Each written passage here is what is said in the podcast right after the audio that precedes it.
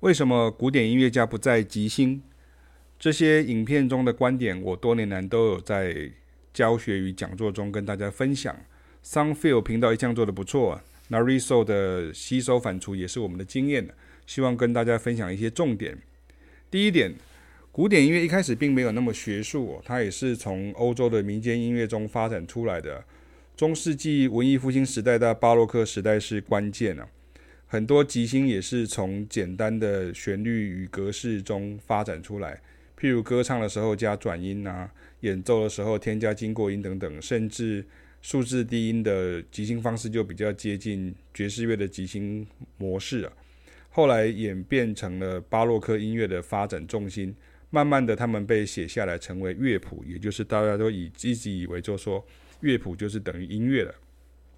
第二点，目前古典音乐最能展现即兴能力的是在器乐协奏曲的。装饰奏，也就是卡 denza 的部分。一开始，器乐演奏家在这一部分是表现他技巧以及音乐功力很重要的一部分。然后，但是作曲家有时候会给一些指示，比如说希望怎么演奏，有时候写一些注释，有些注解，有时候甚至开始写一些音型上去。慢慢的，作曲家的个性越强啊，比如说像我提过，像贝多芬，他就会常这样做。他的指示就越多，装饰奏部分的真即兴就逐渐被弱化掉了。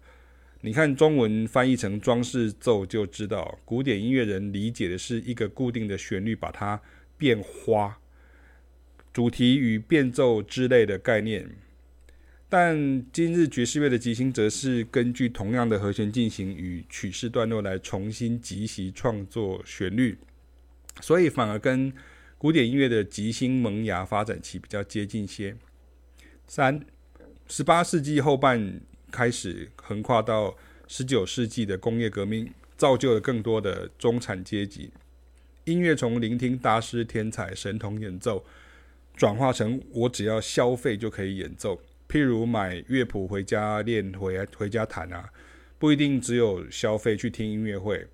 当音乐传递的方式加上了乐谱的流通之后，正确性就变得很重要，因为大家想重现他们听到的那一首曲子的印象。那既然如此，即兴发挥的部分谱上没记载啊，也不像大师、天才、神童那样可以出手成章啊，所以即兴就慢慢也在古典音乐的生态中消失弱化了。第四点，二十世纪以后，因为录音工业的兴起啊。音乐的传递方式又加上了唱片了，不管是黑胶、镭射光碟或是数位档案，跟第三项一样道理。因为太多正确与比我完美的版本被保存，在古典音乐的环境学习当中呢，就变成接近学习博物馆音乐的概念了。这是原作者讲的。那古典音乐背景的读者，请不要玻璃心哦。你必须要遵循古法重现经典呢，反而变得。不敢真的大步跨出去，极限就是大师用他的这个音乐个性跟完美的程度啊，把你熟悉的音乐重现的让你很感动啊，这是古典乐的概念。以上四点大致是 Nariso 的重点啊。至于鼓手 L.A. Barker 呢，对即兴的看法也值得参考，但不放在这里，以免混淆焦点。重点一样是古典乐出身的钢琴手 Nariso，建议大家应该走出同温层，跟不同音乐领域的朋友请教，或是看看他们怎么玩音乐的。